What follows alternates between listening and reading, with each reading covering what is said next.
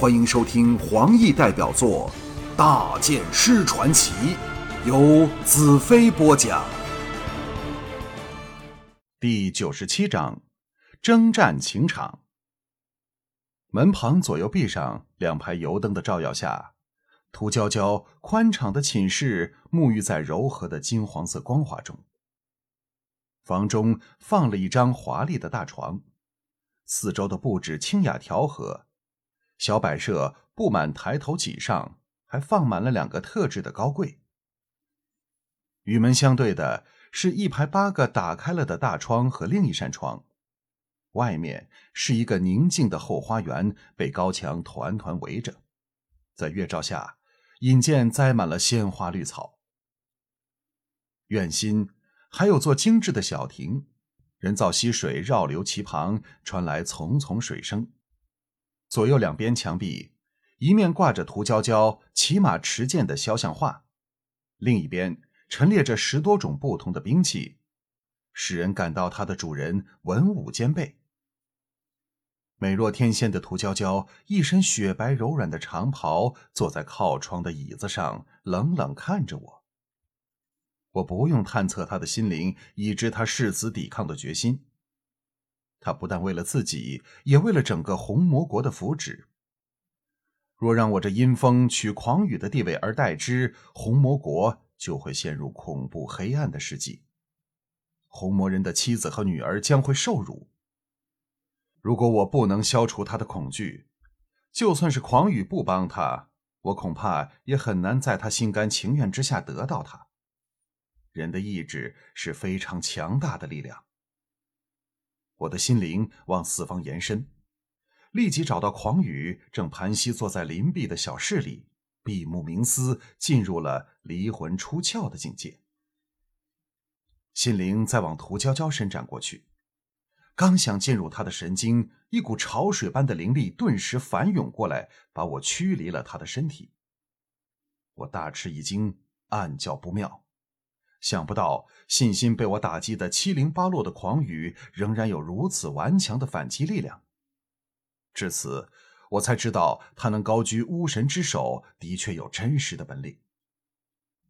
我连试几次都不得要领，心中一阵焦躁。涂娇娇秀目亮了起来，冷然道：“哼，法师不是怕了吧？为什么站在那里动也不动？”我振起精神，缓步来到他身旁的椅子坐下，隔着茶几向他望去。他无惧的回视我，眼神清澈坚定。这美女的意志和心灵力量要比屠夫人强盛百倍，而且，屠夫人败于士气突然，猝不及防，屠娇娇却是蓄势以待。屠娇娇一阵娇笑道：“ 若阴风法师立即承认失败，我可以连夜把你们送走，绝不留难。可是，你将永远不可踏足大洋洲半步。我感到完全无法进入他的心灵。与狂与心灵结合之后的涂娇娇，已提升转化至比他们任何一人更高更强的层次，就像一座全然无法攻入的城堡一样。我不禁泛起了种会失败的无奈感觉。涂娇娇眼中闪过厌恶的神色，不屑道：“哼，我真不明白秀丽法师他们为什么会对你投怀送抱。只要我想到你面具之后的可怕模样，我就想吐。虽明知他针对的是阴风而不是兰特，我仍然有种受辱的感觉，微怒道：‘你是否想知道？’”他们为何对我如此死心塌地呢？涂娇娇若天上明月的美眸泛起嘲弄的神色，撅起可爱的嘴巴，哼，你想自夸床上功夫吗？可惜我并不像他们这些淫娃荡妇，对阁下的专长没有一点兴趣。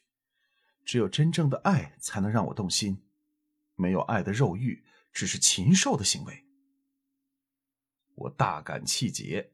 伸手就要往他的俏脸摸去，涂娇娇玉容一寒，喝道：“你若敢动手动脚，就是你使用暴力输了。你想胜这一仗，唯一的方法就是让我自己投怀送抱，舍此以外别无他途。我叹了一口气道：“哎，想不到你这小妮子如此厉害。”涂娇娇沉声道：“我只要想到你让人当着你的面强暴雪芝，便令人闻之发指。你休想我会让你沾一根指头。你也不想想，若是你的女儿给人这样凌辱，你会有什么感受？”我不由一筹莫展。但你想过雪芝当时是多么的快乐吗？涂娇娇瞪着我，狠狠道：“这就是你最讨厌的地方。不知用了什么妖术，让雪芷还暗暗欢喜。你这一套休想用在我身上。”我摇头苦笑，手肘枕在我们之间的高脊上，托着下巴，定睛对他加以端详，不由叹道：“唉。”原来我只是想胜过狂雨，才要得到你。但现在我已经爱上了你，决定把你彻底征服。要你以后乖乖跟着我，听我的话。我什么时候想把你脱光，就什么时候把你脱光；什么时候要跟你上床，就什么时候跟你上床。涂娇娇气得脸色发青，咬着下唇怒道。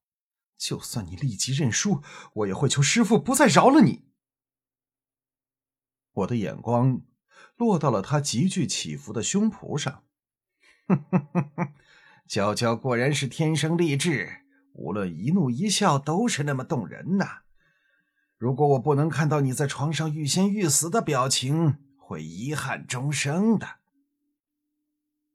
涂娇娇忽地平静下来，淡淡道。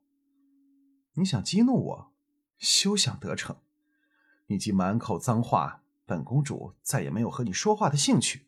就此和你坐到天明，我要看着你失败的痛苦表情。唉，难道如此功亏一篑吗？我的心焦躁起来，忙提醒自己，最重要的要保持冷静。现在离天明最多不过三小时。这是说长不长，说短不短的时间。涂娇娇别过脸去，一言不发，打定了主意，不再和我说话。她侧脸的轮廓可真美呢。我坐回椅中，伸直双脚，舒服的靠在椅背上，忽的心中一动，精神延伸到了临房狂雨的体内，钻进他的神经里去。里面空荡荡的。就像一个虚壳，我好像把手伸进一个空盒子里，什么都找不到。看来连乌帝送进狂雨心灵的邪力也随着狂雨灵智去了，没有半点留下来。这时我才真的感到绝望。我唯一博取胜利的希望，就是把狂雨的精神和涂娇娇的精神分开。那时只对付涂娇娇一个，就有把握多了。所以，我才想在狂雨身上施手脚，岂知却有种无处着力之感呢？有什么方法可以让狂雨自动从涂娇娇身上撤走呢？我忽的灵机一动，想到一个险招。我问涂娇娇：“喂，涂娇娇。”涂娇娇的俏脸上泛起厌恶不屑之色，娇哼一声，懒得向我望来。